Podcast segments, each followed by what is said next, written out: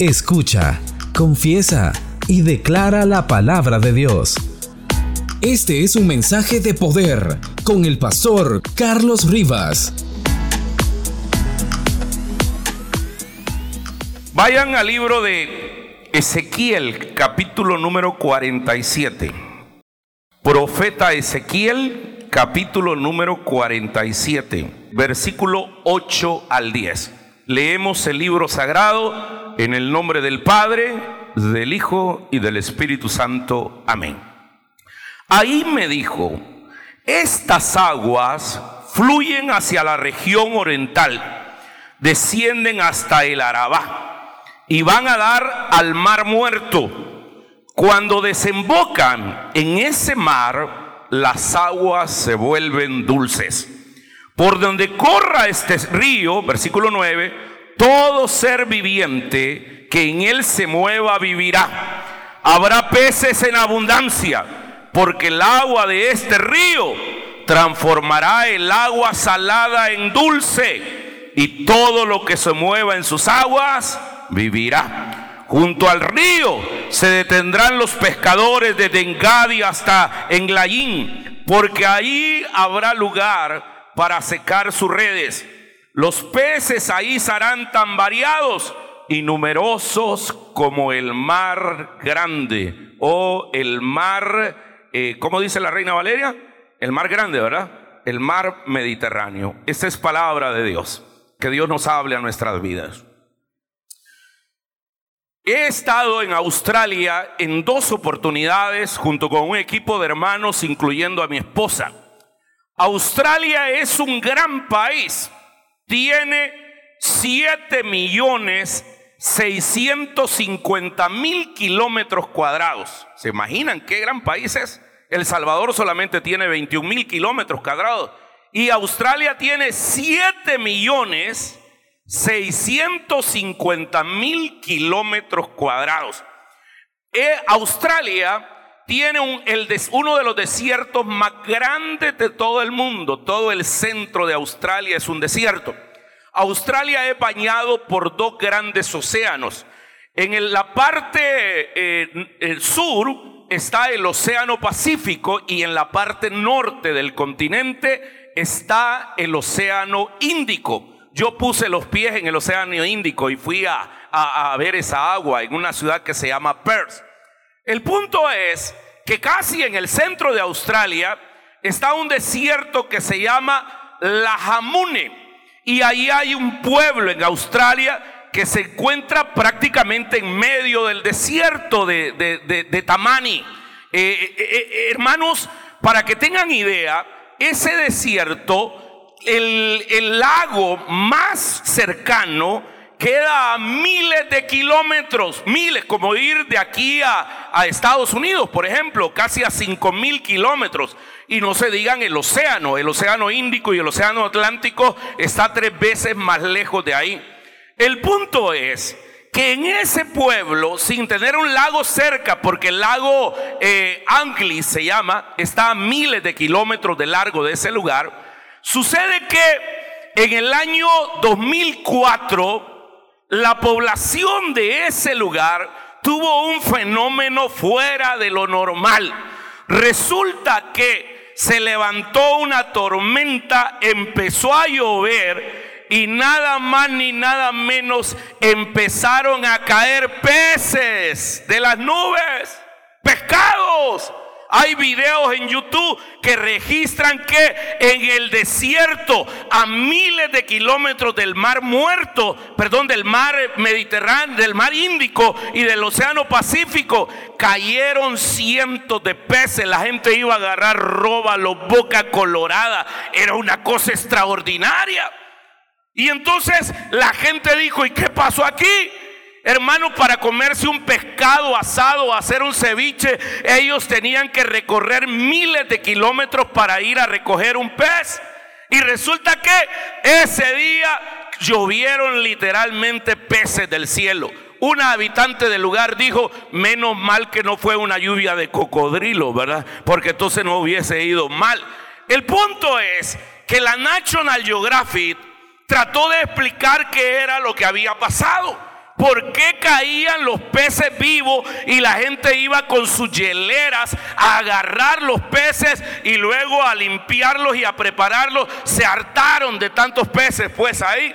Queridos hermanos, la National Geographic explicó que cuando en el mar se forman ciertas tormentas como huracanes, el agua se levanta, se va a las nubes, pero cuando se levanta el agua con kilómetros a la redonda, se lleva todo lo que hay en el agua y luego en las nubes es capaz de recorrer miles de kilómetros y cuando la temperatura baja, como en el desierto, ¡pam! caen los peces y van vivos. Es una cosa extraordinaria. Pues aquí quiero decirte dos principios para poder comenzar o dos ideas interesantes. Déjame decirte algo. No importa dónde usted esté. Puede ser un desierto. Puede ser el lugar más árido. Puede ser el lugar más seco. Pero Dios puede hacer que llevan peces sobre su vida. Para Dios no hay nada imposible. Hermanos, yo quiero decirle que usted puede estar en el desierto, usted puede estar pasando por la noche oscura, usted puede ser despreciado, usted puede decir que no tiene futuro, pero yo estoy acá para decirle que está a punto de llover peces sobre tu vida. Vamos al pasaje que he leído. Queridos hermanos, el profeta Ezequiel escribe una profecía maravillosa. Mire lo que dice el versículo número 8. Dice la escritura, versículo número 8. ¿Están conmigo, santos? Muy bien, vamos a leerlo. Dice la palabra de Dios. Y me dijo, estas aguas que salen de la región del oriente, y descenderán a la Rabá, entrarán en el mar. La nueva versión internacional dice, entrarán en el mar, ¿cómo se llama ese? El mar muerto.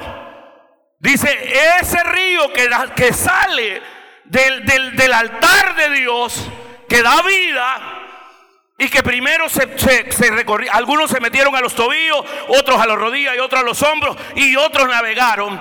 Pues ese río va a dar nada más ni nada menos que al mar muerto.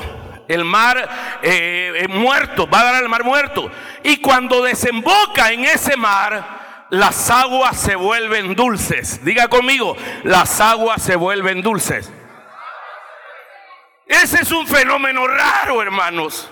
Yo estuve en el año 2000 en Israel y fui al mar muerto frente a esta masada y uno en el mar muerto, ahí no hay vida de nada, hermanos, porque tiene demasiados minerales esa agua. Sabe que es tan densa el agua que uno se puede acostar en el agua y no se hunde.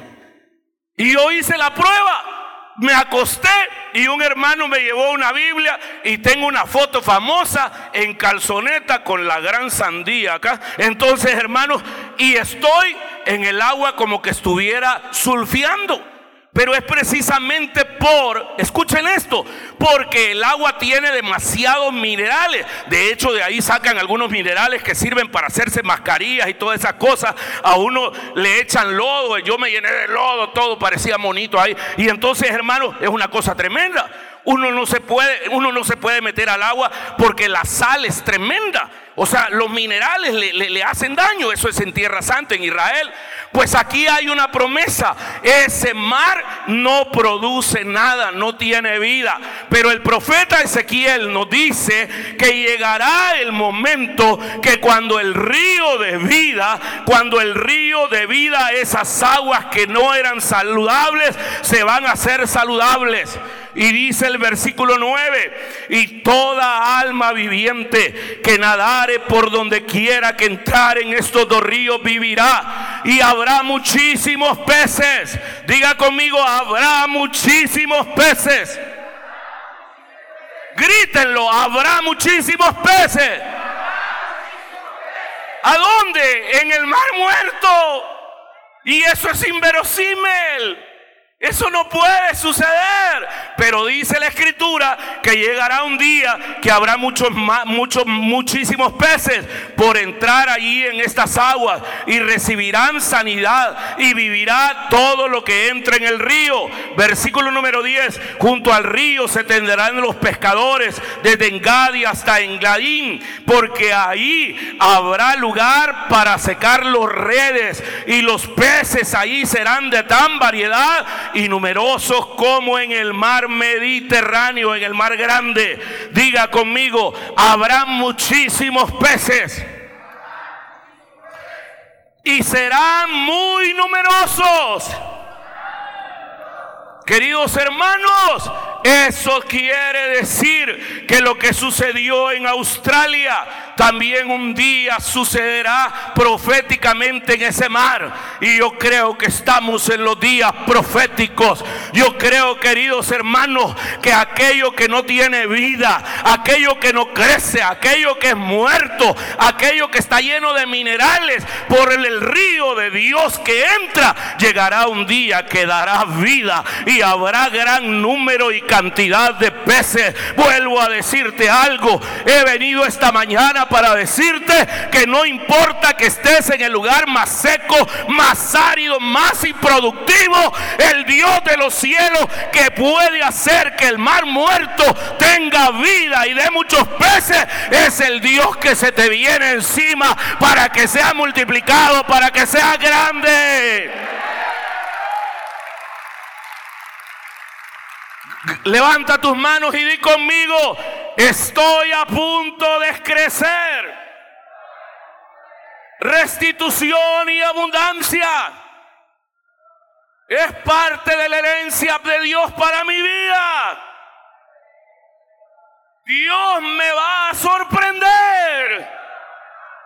Amén. Pégale un codazo al de la par y dígale, trátame bien porque Dios me va a bendecir tanto y un día me vas a buscar. Sí, trátame bien, decirle. Yo voy a ser tan bendecido, multiplicado y voy a crecer que un día vos me vas a buscar y podés necesitar de mí. ¿Están acá conmigo, santos? Entonces, ahora Dios nos manda que crezcamos. Le voy a poner en las pantallas un texto. Mire, aquí hay una ley de Dios. Génesis 35, 11 dice, yo soy el Dios omnipotente. ¿Y qué nos dice él? Crece y multiplícate. ¿Qué le manda el Dios omnipotente? Que crezca y que se multiplique. El que no crece y no se multiplica está en clara desobediencia a Dios. Y desobedecer a Dios es pecado. Está en contra de Dios. Dios te está diciendo que en el lugar donde te ha puesto, Él quiere que te multipliques. Él quiere que te multipliques. Ahora, preguntas que deberíamos de hacerlo. ¿Es posible, queridos hermanos, cómo es posible aspirar, anhelar y crecer en una realidad como la que nosotros vivimos? Porque, hermanos, al ver nuestro entorno pareciera ser que nosotros debemos de conformarnos a esa realidad. Si esta realidad es, eh, no es necesario que, lo veamos, estaba platicando con el pastor de Honduras, con el, eh, eh, ¿cómo se llama? Con el pastor de Costa Rica, hay casi los mismos problemas. La juventud no tiene donde reclinar la cabeza. Esta es una paráfrasis del texto bíblico que refleja la realidad de la juventud de hoy. Percibimos también, hermanos, en este país que hay un constante proceso de, desintegración social que ha fragilizado las bases de lo, y los principios que sostienen nuestra colectividad. Además de eso, hay un constante eh, eh, ambiente saturado de desesperanza Parece ser que estamos eh, eh, eh, ya perdiendo la confianza en el futuro. Proclive a la generación de la idea de que aquí ya no hay salida en este país. También percibimos una profunda crisis del sistema económico. 304 dólares en el salario mínimo no le alcanza en El Salvador. Si desde que dolarizaron la economía en el año 2001, queridos hermanos, nosotros ganamos en colones y pagamos en dólares. Usted lleva 50, 100 dólares al súper y luego trae unas cuantas cositas y usted no tiene nada. No sé si les pasa eso a ustedes. Hay un constante proceso de, desintegración. Además, en el país se ha incrementado la brecha entre los estratos económicos altamente privilegiados, en los que viven en la mayor y los que vivimos en la pobreza. Y además de eso, el país como número 5 tiene una ausencia de liderazgos políticos nacionales que pudieran hacer realidad un proyecto confiable y seguro para que pusiera El Salvador en la, en la senda correcta. El otro año tenemos elecciones para presidentes en El Salvador. Perdónenme, pero los candidatos para mí son más de lo mismo. No reflejan nada y entonces uno se hace la pregunta, ¿por qué es justo y necesario que nosotros crezcamos en esta nación y en ese ambiente en el que tenemos? Similar pasa en Guatemala, el problema de la violencia, las extorsiones. La semana pasada estuve en Medellín y las, las extorsiones no las hacen los, de las maras MS o la 18, las hacen los paramilitares. ¿Por qué se hace justo y necesario entonces que nosotros crezcamos? La pregunta también que tendríamos que hacerlo es, ¿qué principios de crecimiento pueden tomar vida en una sociedad como la nuestra? Hermanos lindos, Dios nos llama, Dios omnipotente te dice eso, crece y multiplícate. Crecer es un signo de vida en esta sociedad. ¿Están acá conmigo, santos? La necesidad de crecer es como signo de vida y enseñanza para nuestra nación. Si usted no crece, es un enano, es un bonsai. Y los enanos tienen deformaciones genéticas. La iglesia que no crece tiene deformación genética, no tiene el ADN de Dios. El hombre que no crece integralmente es un enano mentalmente. ¿Por qué? Porque no tiene el ADN de Dios.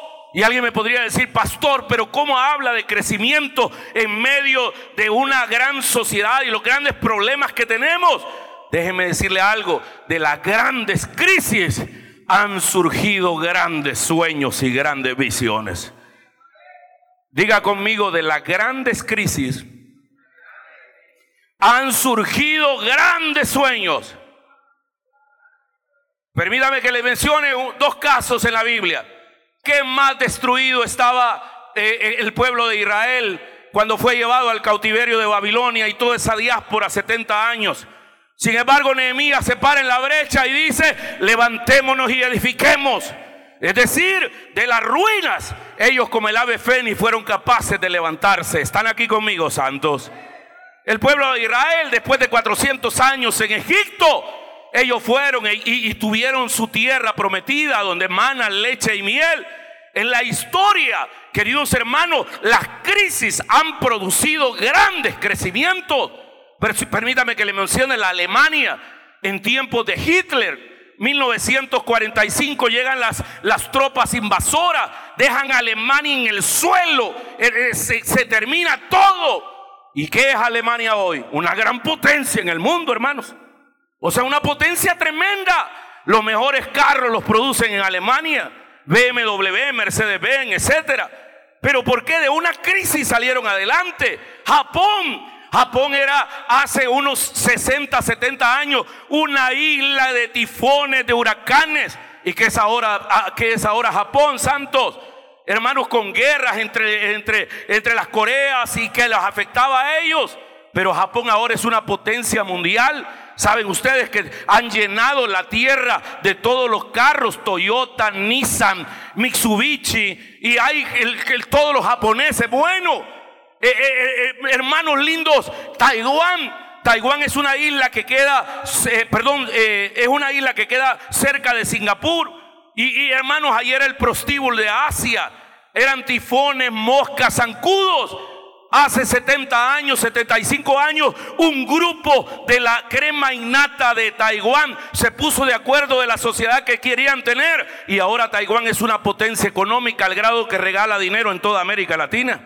¿Están conmigo, santos? Eso quiere decir que una crisis puede de una crisis puede surgir algo grande. El TAI surgió precisamente en el año 2001 cuando este país estaba en el suelo por dos terremotos enero y febrero del 2001, 13 de enero y 13 de febrero del año 2001. Terremotos que dejaron la economía abajo pero de ahí surgió esta iglesia que iba a ser una fuente de esperanza, que iba a iluminar el camino. Pues yo estoy acá para decirte que quizás has tenido crisis en tu vida personal, quizás has tenido crisis en tu negocio, quizás has tenido crisis en tu ministerio, cuando todo el mundo pensó que no había nada, ninguna posibilidad. Pues yo estoy acá para decirte que el Dios que transformará en el mar muerto en un lugar de abundante Es el Dios que te quiere bendecir. Es el Dios que te quiere multiplicar. Es el Dios que te quiere abrir puertas. Aleluya. Estoy excited. Así dicen en inglés. Ojalá no me entiendan esa palabra porque tiene otra aplicación también para los chuecos, ¿verdad? Pero hermanos, necesitamos gente que tenga determinación para crecer. Hermanos lindos, la Biblia nos manda crecer. Isaías capítulo 40, versículo número 31, ustedes conocen ese pasaje. Dice que los que confían en el Señor renovarán sus fuerzas, volarán como las águilas, correrán y no se fatigarán, caminarán y no se cansarán. ¿Cómo está usted? ¿Está caminando? ¿Está corriendo? ¿O está volando? Pues ya no es tiempo de caminar. Porque aquí dice la escritura que los que confían en Jehová volarán como las águilas. Algunos de ustedes han caminado y caminan, caminan todos disléxicos Caminan todos endebles, así arrastrando. Pues yo quiero decirle que llegó el tiempo que no solo camine, llegó el tiempo que empiece a correr y después de correr que empiece a volar.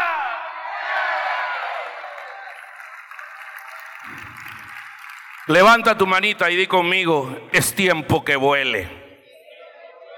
Dile al hermano de la par, es tiempo que vueles como las águilas. Y el de la par decirle, si yo soy pollo, yo soy gallina, gallina culeca. Uy, me oí tipo el apóstol Santiago, pastores culecos. Entonces, eh, así, algunos son, tienen mentalidad de pollo. Peor aún de avestruz, así. ¿Y qué tal, hermano? Hay que crecer y hay que hacer la obra. No, ¿para qué? Si estamos mal ya va a venir Cristo. ¿Para qué crecer, hombre? suficiente con esto. Les cuento un testimonio. Vos te debes de acordar de esto.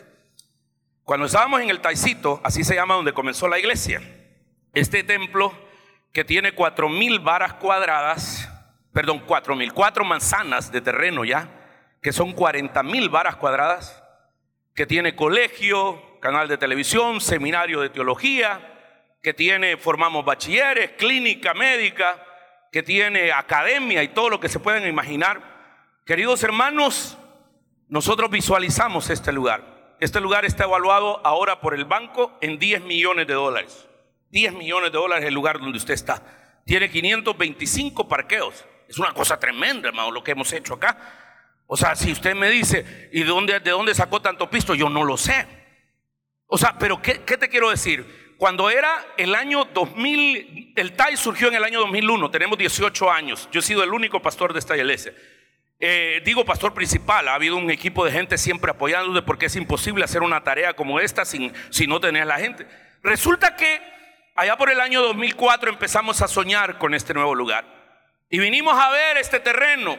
Este terreno había sido una comunal, comunidad, lo había agarrado y habían hecho letrinas y luego la comunidad lo agarró como basurero. Aquí venían a aventar camionadas de basura. Este era un lugar donde violaban mujeres, donde mataban, donde la gente se venía a drogar porque eran unos grandes peñas más altos que eso. Y era una cosa tremenda pasar por acá. Vinimos a poner los pies en este lugar creyendo que Dios nos había dicho que los que confían en el Señor tendrán nueva fuerza, volarán como las águilas. Venimos a creer que todo lo que pise la planta de nuestros pies será nuestra. Hay fotos donde la gente oraba. Y una mujer que era de la directiva, una hermana que era ingeniera, me dijo, pastor, yo creo que no es de Dios el hecho que usted esté soñando pasar para allá. ¿Qué más quiere? Mire qué bonito este templo que tenemos. mejor compremos este lugar. A ese lugar le cabían unas 1500 personas. ¿Para qué nos vamos a ir? ¿Para qué va a ir a gastar, hermano? Y hermanos, cuando yo oí eso, dije, esta mujer tiene mentalidad no de águila, sino de gallina. Y las gallinas son unas grandes bullistas, hermano. Hermano, y un huevito ponen. Y son, pero gallinas, es que miren, son tremendos. Y la Biblia dice que los que confían en el Señor tendrán nueva fuerza y levantarán alas como las gallinas. No, hombre, las gallinas son todas culecas, bullistas. Lo más que vuelan es un saltito a un, palo donde viven. No, no, no, hombre. En cambio, las águilas, hermanos. Es las águilas son tremendas. Poneme la imagen de la águila. Las águilas. Eh, eh, eh, hay que estudiar lo de las águilas. Yo creo que es tiempo de alzar el vuelo. Las águilas vuelan, hermanos, de una manera increíble. Viven en las montañas son solitarios. Las águilas, eh, como te diría, no comen carruña, ellos cazan, tienen una visión que pueden estar a unos 100 metros y miran un becerro, se vienen en picada, lo agarran, lo elevan y lo matan ahí y se lo comen. Las águilas son maravillosas para darle de comer a sus hijos. Salen a, conseguir la comida y llegan al nido y ya se han comido la comida y la, la ¿cómo se dicen? Exactamente eso. Entonces, entonces dice el Adán, entonces hermanos lindos, pues llegó el tiempo de ser águilas. Diga conmigo, yo no soy gallina. Ah, pero algunos tienen cara de gallina. Sí, cuando les dimos que deben de tener retos, que abran células, no, me todas gallinas ahí, todos culecos así. Griten, pero solamente los que no son gallinas digan, yo no soy gallina. Mire al que está a la par y dígale, yo aún te veo cara de gallina. No, no, no. No, no, no, no somos gallinas. Somos águilas. Estamos a tiempo de alzar el vuelo y los que confían en el Señor renovarán su fuerza y volarán como las águilas. Ah, no, pero las águilas deben ser más alegres, hermano. Solo ustedes digan conmigo, yo no soy gallina, yo soy águila. Solo ustedes este módulo. Usted. Ahora todos. Yo soy águila. Miren hermanos, ahora se la voy a poner en la pantalla. Ayer le explicó el pastor esto, eh, no sé quién, creo que fue Javier Espinosa, que llega un momento en que el águila está en su nidito, el aguilucho, ahí le llevan la comida, ahí lo calientan, cuando llega una culebra la matan rapidito y todo lo demás. Pero llega el momento que la mamá águila le dice, vaya, desgraciado, Llegó el momento de no solo ser demandante, sino ofertante. Y lo primero que tenés que aprender es a volar. Lo pone en la gran peña, el águila se marea porque es aerofóbico. Entonces, hermano, le dice, no tengas miedo, si ya vas a aprender. Y entonces viene la mamá águila, le pone el pie y le dice, ¡pa! Vuele, desgraciado. Y sale el águila dando vueltas, mareado, verde, rojo y amarillo. Y hermanos, cuando descubre que tiene alas y empieza a planear ese desgraciado, pues este congreso es para venir, ustedes están en un avión y ya recibieron la capacitación teórica, pues ahora están listos para lanzarse a 100 pies de altura. Ustedes miran chiquititas las casas y van en el avión y están a la puerta. Y entonces el instructor te dice, a la cuenta de 5 te vas para abajo, pero él sabe que son 3. 1, 2, y lo empuja. Pues ahora ha venido el momento que Dios te empuja. Ha venido el momento que alces el vuelo. Ha llegado el momento que crezca. Ha llegado el momento que ensanches el sitio de tu tienda. Ha llegado el momento que hagas algo para Dios. Si lo creen, dígame un amén, amén, amén, amén. amén. Ahora, queridos hermanos, el punto es, vayan a otro pasaje. Isaías, capítulo número 52. 54, perdón. Isaías 54. Aquí hay un mandato de Dios, porque la escritura nos habla de expandernos. Dios le dijo a José, desde el desierto del Líbano hasta el mar te lo voy a dar. Todo lugar que pisa la planta de tu pie. Solo esfuérzate y sé valiente. Dios le dijo, crece y multiplícate. Dios nos ha dicho que la senda de los justos es como la luz de la aurora, que va en aumento, diga en aumento, hasta que el día es perfecto. Proverbios 4, 18. Dios nos lleva de victoria en victoria. El que crece no tiene la mente, el que no crece no tiene la mente de Cristo. Pastor, mire, estoy bien orgulloso porque tengo este puestecito en el mercado. Aquí vendo sin menospreciar a nadie. Aquí vendo plátanos y lorocos y tengo 48 años de estar ahí. No, hombre, hermano, sea águila, hermano. Por lo menos pone venta de víveres, aunque sea ahí, hermano. O sea, tenéis que cambiar, pues, esto, ¿verdad? ¿Están conmigo, santos? Mire lo que dice Isaías, capítulo número 52, versículo 3. ¿Qué te dice Dios?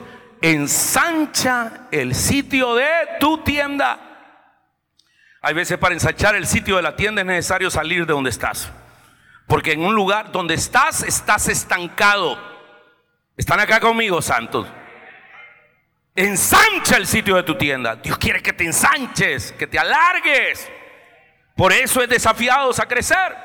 Y dice, las cortinas de tus habitaciones sean extendidas.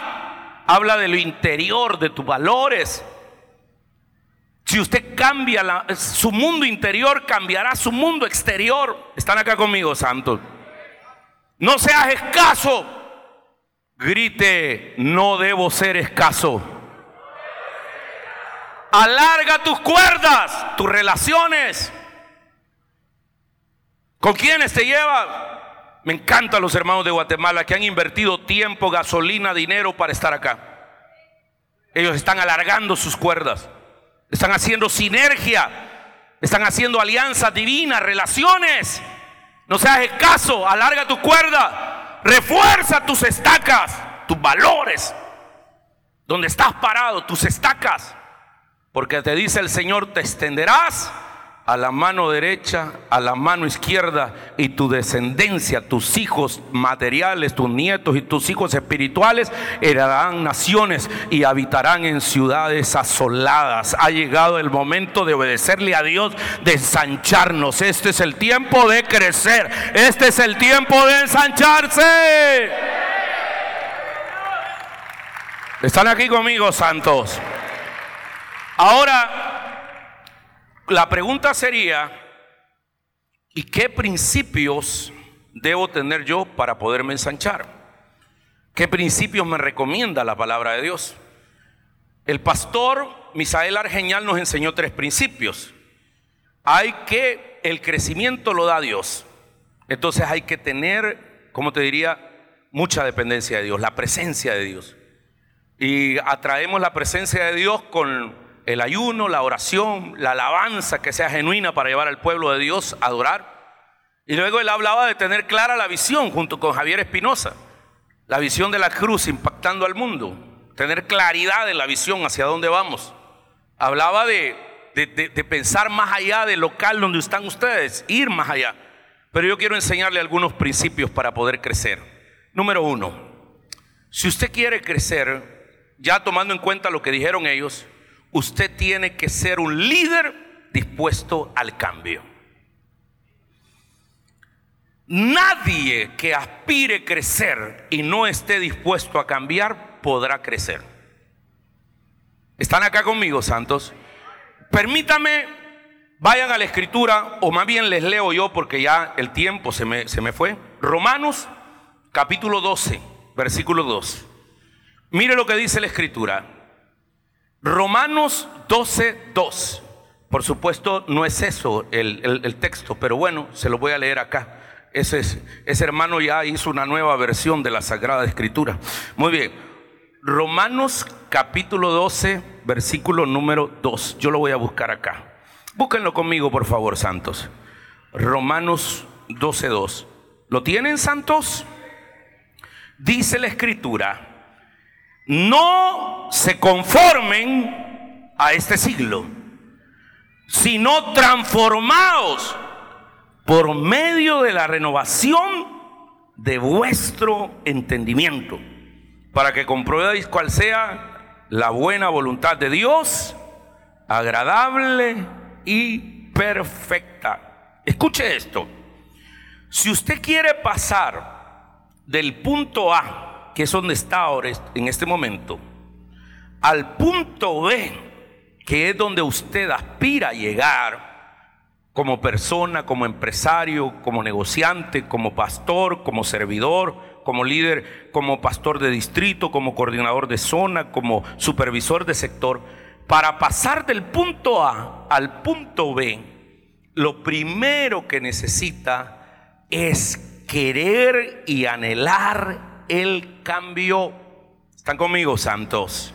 Anhelar el cambio. Él debe estar dispuesto al cambio. Por eso la NBI, este versículo lo traduce de la siguiente manera. No se amolden al mundo actual, sino sean transformados mediante la renovación de su mente. Y así podrán comprobar cuál es la voluntad de Dios, buena, agradable y perfecta a mí me llamó la atención porque dice que el cambio viene con la renovación de la mente.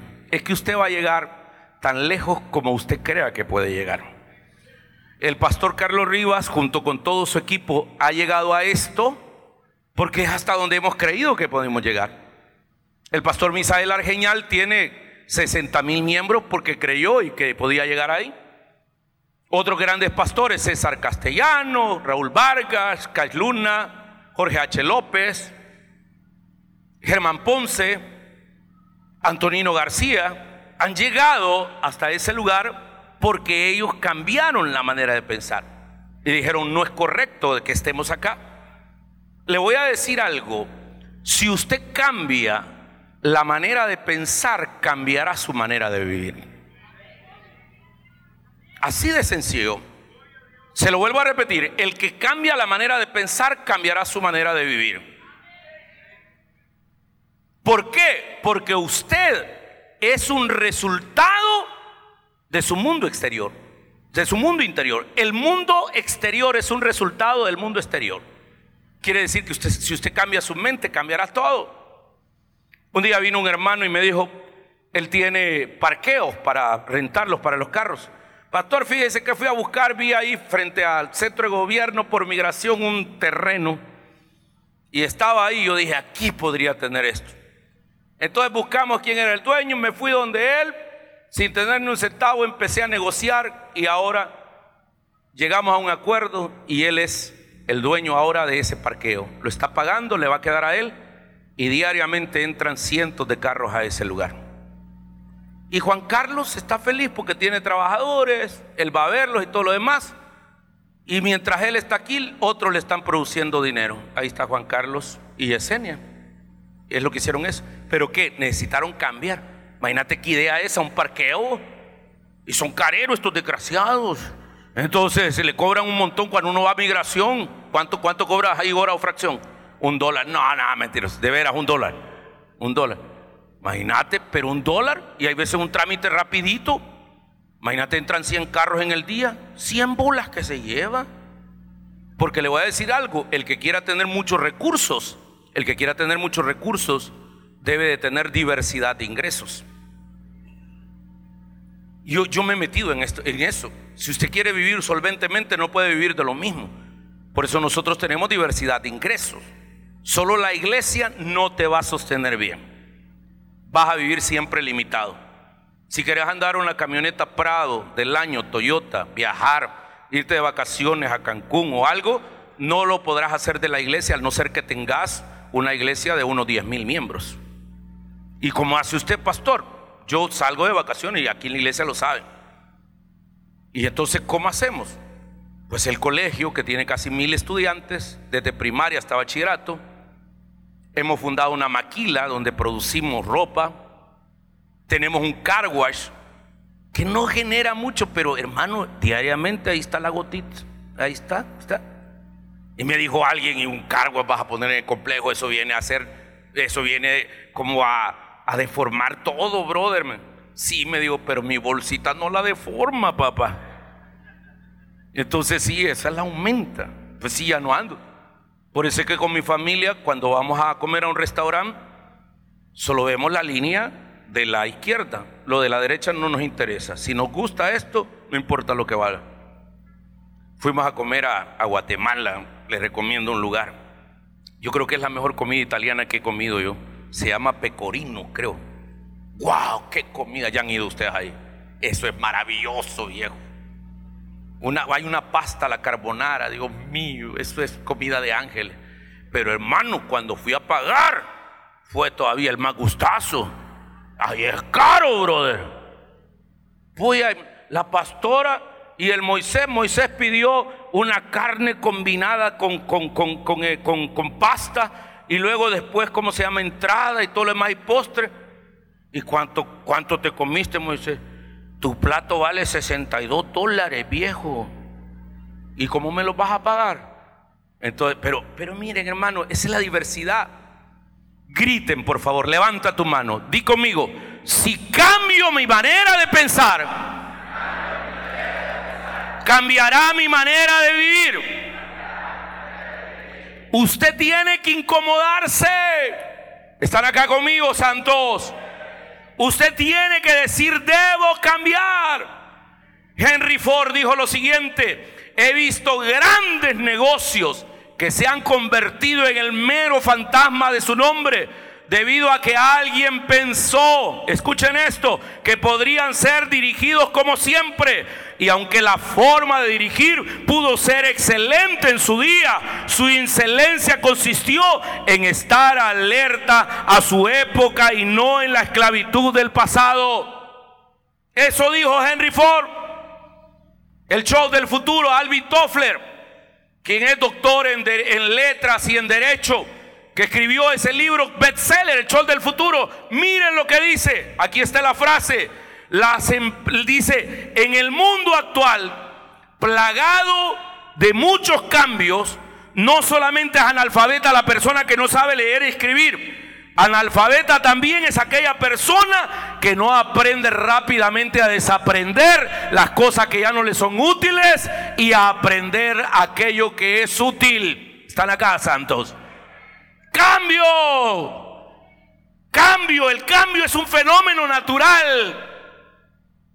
Si usted no cambia, el cambio lo va a cambiar. El cambio es continuo. El cambio es progresivo. El cambio tiene como propósito ayudarte a la sobrevivencia, al crecimiento, a la multiplicación. El, ambos dependen de la adaptación del medio. Escuchen esto, el Evangelio no cambia, pero sí los métodos para llevar el Evangelio. ¿Cómo? Pues si algunos de ustedes eh, eh, están con métodos todavía tradicionales. Pero hermanos, ahora ya todo es tecnología. Si su iglesia, su ministerio no tiene un community manager, usted no existe. Entonces usted necesita incomodarse y para eso necesita cambiar. Hermanos lindos, debemos tener una actitud para cambiar. Es importante arreglar los caminos, es importante arreglar la iglesia, es importante arreglar los caminos, pero más importante es arreglar la manera de caminar. Y eso tiene que ver con un cambio. Yo he luchado muchísimo en esta iglesia con la cultura latina de botar basura en cualquier lado, de ir a los baños y pintar y, que, poner, ¿cómo se llama? Cosas. Yo sueño con unos baños tipo hotel de mármol, que la gente entre. Pero hermanos, es increíble, en nuestras iglesias ponemos papel higiénico y se lo roban. Mente latina necesita cambiar. Levanta tu movimiento ahí y di conmigo, necesito cambiar. Hermanos lindos, permítame darle estas frases para que usted reflexione. Yo creo que no estamos en una época de cambio, sino ante un cambio de época. Esta no es una época de cambio, este es un cambio de época. Y lo único constante es el cambio constante. Y el que no cambia, el cambio lo terminará cambiando. Diga conmigo, si no cambio, el cambio me cambiará. Di, no estamos en una época de cambio, sino ante un cambio de época. Antes se caminaba, antes se corría. Hoy Dios quiere que volemos. Están acá conmigo, santos. Sea protagonista, de protagonista del cambio y no víctima de él. Hay gente que no le gusta el cambio. Siempre tienen, hermanos, en la sala. Por lo menos cambien un poquito la sala, póngala diferente, hermano. Tienen años de vivir siempre con la misma pintura. Cambie la pintura a la casa. Están acá conmigo. Es importante cambiar. Si quieren marchar hacia adelante, no lo hagas con el, con el espejo retrovisor, sino miras adelante, puesto los ojos en Jesús, el autor y consumador de la fe. Están acá conmigo, hermanos. Si alguien no quiere ocupar un lugar en el cambio, téngalo por seguro que otros lo harán. Por eso la escritura dice, no se transformen a este siglo sino transformaos de acuerdo a la renovación de vuestra mente para que comprueben cuál es la voluntad de Dios, buena, agradable y perfecta. No, yo estoy bien. ¿Cuántas células tiene su distrito, pastor? Yo, para la gloria y la honra de Dios, tengo 27 células. ¿Y cuántos años tiene ahí de estar ahí? Ya tengo 9 años, 27 células. Wow. Quiere decir que por año has abierto tres células. No sirves. Ah, pastor, porque usted no es el que se anda dando ahí, viera la violencia y todo lo demás. Hermano, cuando la iglesia nació, era de persecución, los mataban. Y la persecución trajo como consecuencia el crecimiento. No ponga excusas. No ponga excusas. Pastor, yo tengo esto. No, yo sé que algunos se fajan. Yo sé que andan ahí en las colonias, pero cambien, aspiren a cosas más grandes. ¿Sabe? El pastor, el pastor Misael Argeñal dijo algo bonito. Que no es correcto tener a los pastores mucho tiempo. Así es que yo estoy pensando agarrar un mapa un día de estos.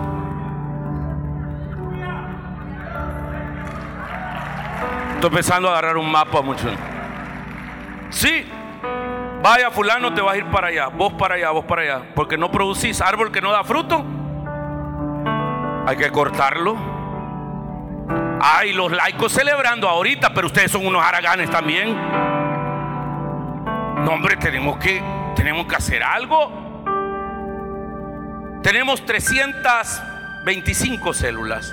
No es nada. El pastor Misael Argeñal tiene 2000 células. Pastor Antonino García me acaba de decir que tiene 600 y pico de células. O sea, ¿por qué no, no? Eh, pero eso usted tiene que cambiar. Hermanos, ya nos acostumbramos. Yo, yo fui impactado. No me gustan esas sillas plásticas y esas de hierro. Yo quiero este año poner butacas. Y mi conciencia me dice, ¿y para qué vas a poner butacas si los hermanos no trabajan, no traen otros hermanos? No, hombre, que mire bonito el templo. Pero yo tengo que cambiar. Tengo que cambiar hasta en, la apariencia física. Está bien gordote, triglicéridos, colesterol, presión arterial alta, candidato a ser diabético y se sigue hartando pupusas como loco. No, hombre, tiene que cambiar, hermano. Diga conmigo, el que no cambia, el cambio lo cambia. Grite. Levanta tus dos manos, solo los que se han bañado. Ponte en la cabeza, las dos manos así. Cuídense no despeinarse. Y di conmigo, Señor, cambia mi cabeza. Reviéntame el coco. Debo cambiar. Amén. Amén.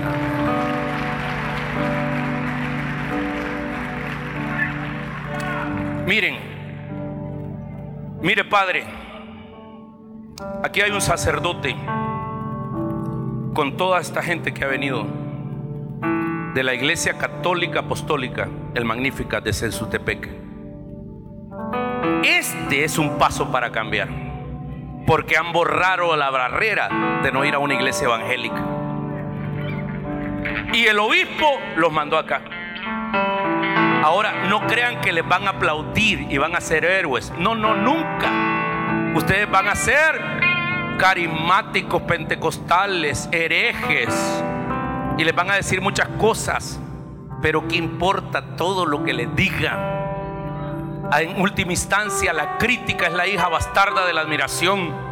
Critican al que da fruto, pero tú vas a seguir adelante porque vas a ir inyectado. Ustedes van a ganar a Cristo a Sensuntepeque. Ustedes van a llevar un avivamiento. Ustedes van a llevar a victoria, a cabañas, a todos lados.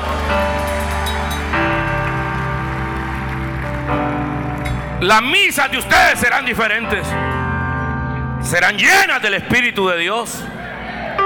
Es una cosa tremenda. Pero claro, este es un gran paso. El que han dado estos. Y yo los admiro. Mi respeto para ustedes. Quizá ustedes no saben, pero yo iba a ser sacerdote. Por eso tengo un gran aprecio por ustedes.